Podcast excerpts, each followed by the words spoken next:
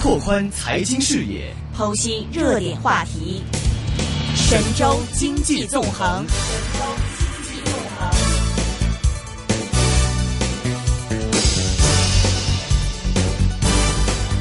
好的，我们现在尝试呢，电话线上是再次接通了民生证券研究院的宏观研究负责人朱振兴老师，朱老师你好。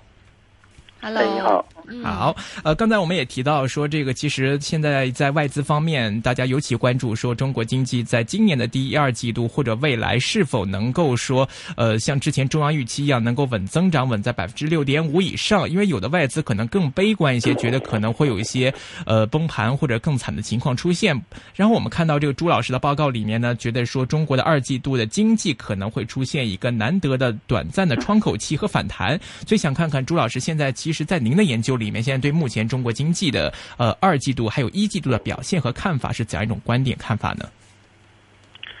呃，我觉得之所以说二季度是一个窗口期，而且是一个难得的窗口期，就是说我们短期之内，啊、是看经济有一定的反弹，但是中长期来看，经济的反转肯定还是没有出现的。呃，那么中长期没有出现反转的原因，我觉得很简单，就是我们现在看到中央提出的供给侧改革里面，啊、所谓的五大任务三去一降一补，实际上还都没有完成。尤其是现在我们的产能过剩和整个企业杠杆高企的这种状态，啊，还亟待着这种去产能和去杠杆的这个去化解，呃，但短期来看，我们觉得二季度可能会出现一定的这个经济上的回暖，呃，主要原因就是我们看到在一季度，包括从去年下半年以来，实际上中央出台了一系列的这种稳增长、稳投资的政策，啊，尤其是在稳投资这一块，我们看到发改委呃在。呃，推出了两个工具，一个就是 PPP，另一个就是这个专项建设基金。这两个的话，我预计今年规模可能都在两万亿左右。而我们看到一季度，虽然这个这部分资金已经投入到这个呃企业当中去，但是由于企业还没有开工，所以这部分钱的作用还没有体现出来。而到二季度可能会有一个集中的效果的体现。啊、所以说二季度的这个经济应该还是不错的。嗯嗯，呃，其实现在经济你也提到之前对高高杠杆的我们要轻杠杆的这个过程还没有做完。其实现在很多人都说，现在中国经济出现的一些问题都是来源于之前的时候，呃，几届政府之前当时中央的一些八万亿啊或者大手笔的投资，可能造成的一些比如说过剩产能啊等等一系列的负面情况的出现。所以您觉得，像刚才您提到二季度可能好转一个原因，可能还是来自于中央的又是一笔钱的资金的投入。那您觉得这样的一个问这样的一个方式是否能够说真正的解决到问题呢？呃，我觉得这个要分两种情况来看。那么第一种情况呢，就是这个投资还是走老路，也就是说像嗯、呃、上一轮这个刺激一样，是短时间内推出了一个非常大规模的一个刺激。是。那么很多项目呢，可能没有经过严密的论证啊，可能就开始大干快上，这样的导致很多投资下去之后，虽然产生了当下的 GDP，但是没有产生持续的经济增长的这种动力。啊，所以说这这样的增长是不可持续的。那么还有一种情况呢，就是我们通过一系列新的投融资方式，通过新的这种投资渠道，通过这种新的投资方向来，呃，去进一步夯实经济的基础。也就是说，在产生当下 GDP 的同时，也能够增强经济的这种内生增长动力啊。这样的话，可能就会给经济带来一个正向的一个循环。呃，但是目前来看的话，可能。呃，会比上一轮这个刺激好一点，但是要想达到完全这种可持续的增长，还是有一些困难。嗯，但是我们看到您就是在报告当中也提到，就是说一季度有很多钱从银行提前到了企业，这是一个什么样的概念呢？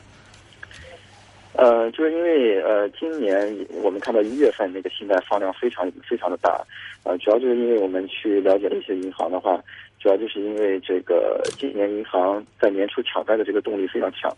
呃，一个是预期后面可能还会有降息，可能这个呃就是贷款这个利率会进一步的下行，就提前放贷确定收益。然后另一个的话，就是因为目前的项目的确是比较稀缺，所以说银行有动力去呃提前把这些好的项目揽入怀中，啊、所以说今年会呃在一季度的时候，银行很多人就是抢着把这个钱放到企业去。呃，但是由于企业没有开工的话，这部分钱并没有真正的产生这个呃投资项目啊，所以说这块在一季度的经济增长可能还不会有明显的体现。嗯，那我我们看到最新的有这样的一个消息，就关于这个债转股的消息，其实也在媒体啊，或者是在各个方面都在发酵。您怎么来看这样子的一个举措呢？而面对其实海外跟就是中国内地的这个声音是不太相同的，然后争议性也比较大的，您持有一个什么样的观点？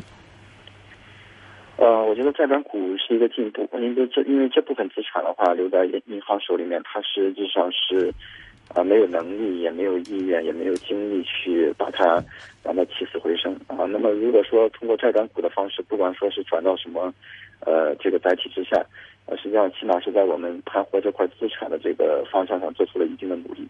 呃，但是就是从目前来看，我们这一轮债转股可能和上一轮不同，上一轮是以政府主导的四大资产管理公司来进行债转股，那么这一轮的话，可能更多的是由银行来主导。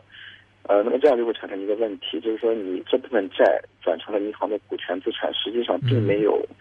呃，这个资产并没有本身并没有发生任何的质量上的一个变化。嗯。那么银行还是呃由银行来经营的话，可能它，呃，比就刚我也提到了，就它没有能力也没有精力去做这个事情。那么未来的话，可能还是需要转移到一部分，呃，专业的资产管理公司，呃，尤其是可能四大资产管理公司，包括一些地方性的资产管理公司。由他们来进行这个不良资产的盘活，呃，这样的话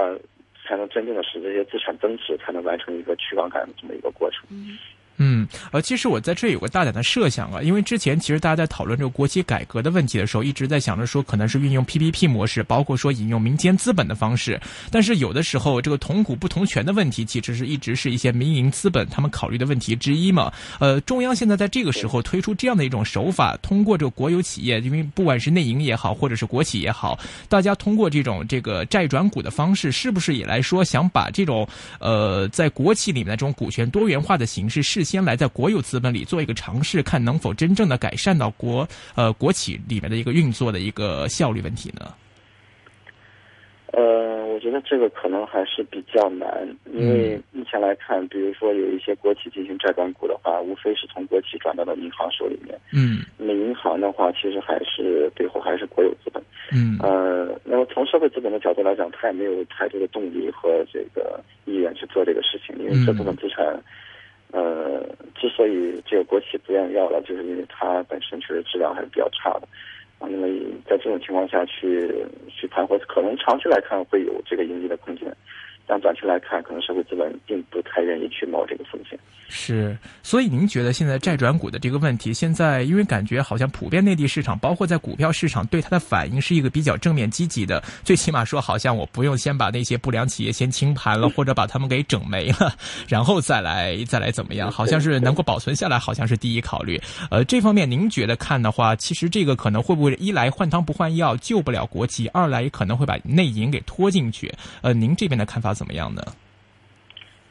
呃，我觉得就像刚才你说的，它短期来看肯定是一个正面的一个事情，因为起码是在我们这个去杠杆的这个努力上又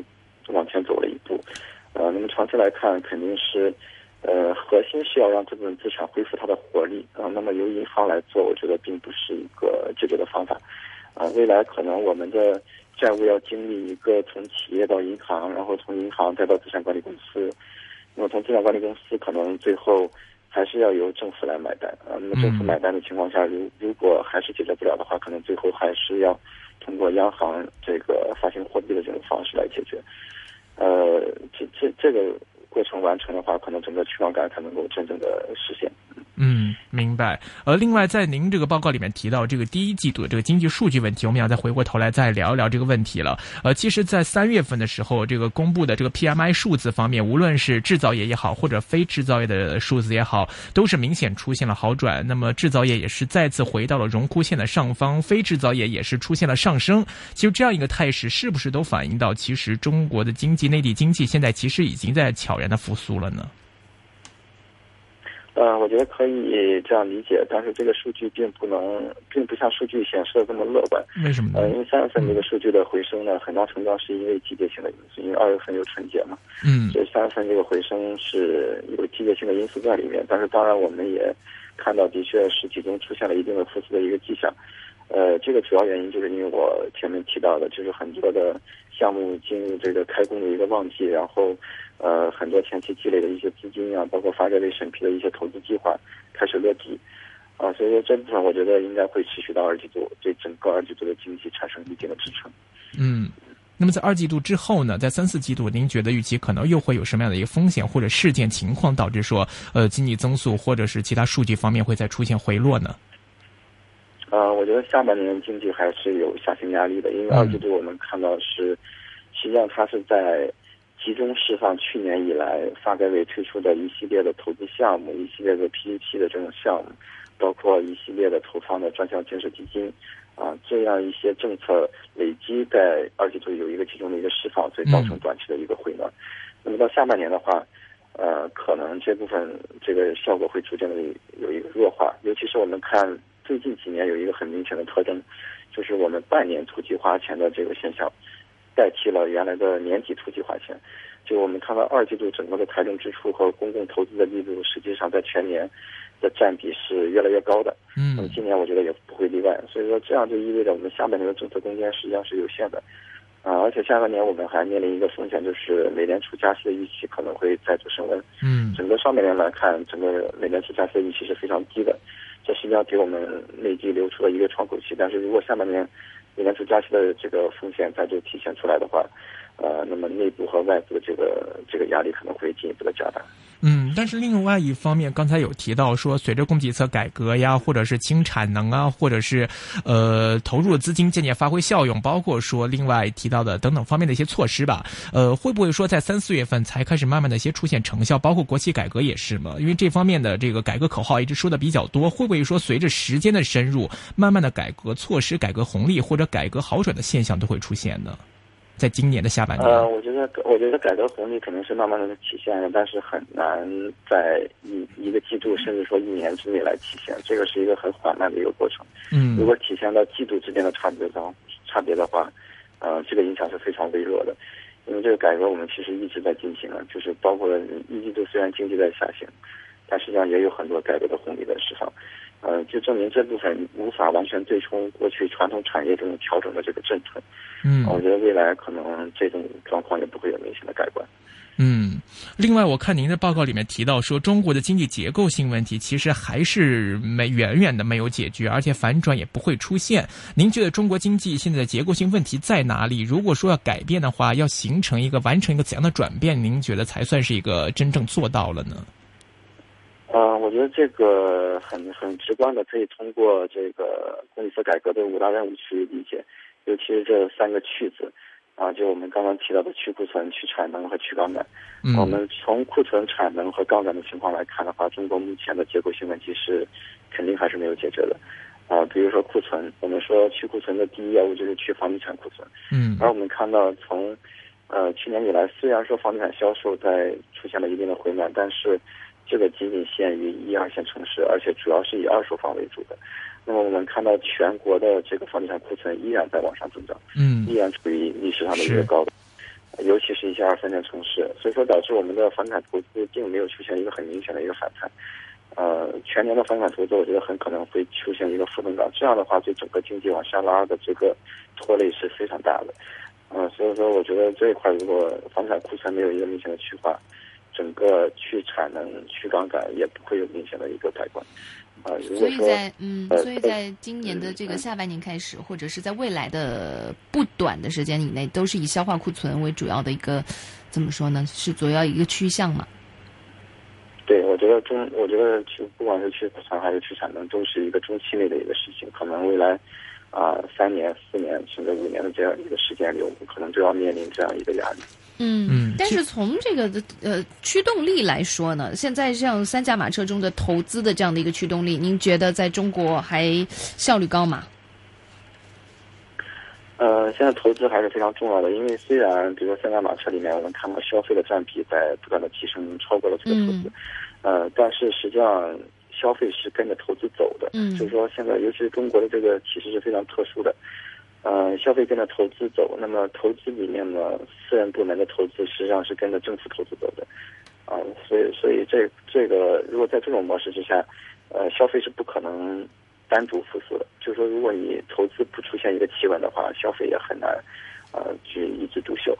呃，出口来看，受制于外部环境的这种变化，也很难有一个呃明显的一个回升。所以这样看来的话，投资还是比较关键的。嗯，刚才您提到这个中国结构性问题的话，提到这个楼市方面嘛，那除了楼市之外呢，还有什么结构性的问题是您比较担忧的呢？啊，那就是产能过剩，实际上这个和房地产周期也相关，因为很多产能过剩的行业就是在房地产产业链之上的，呃，很比如说这个钢铁、煤炭，他们的主要的需求来源就是房地产和这个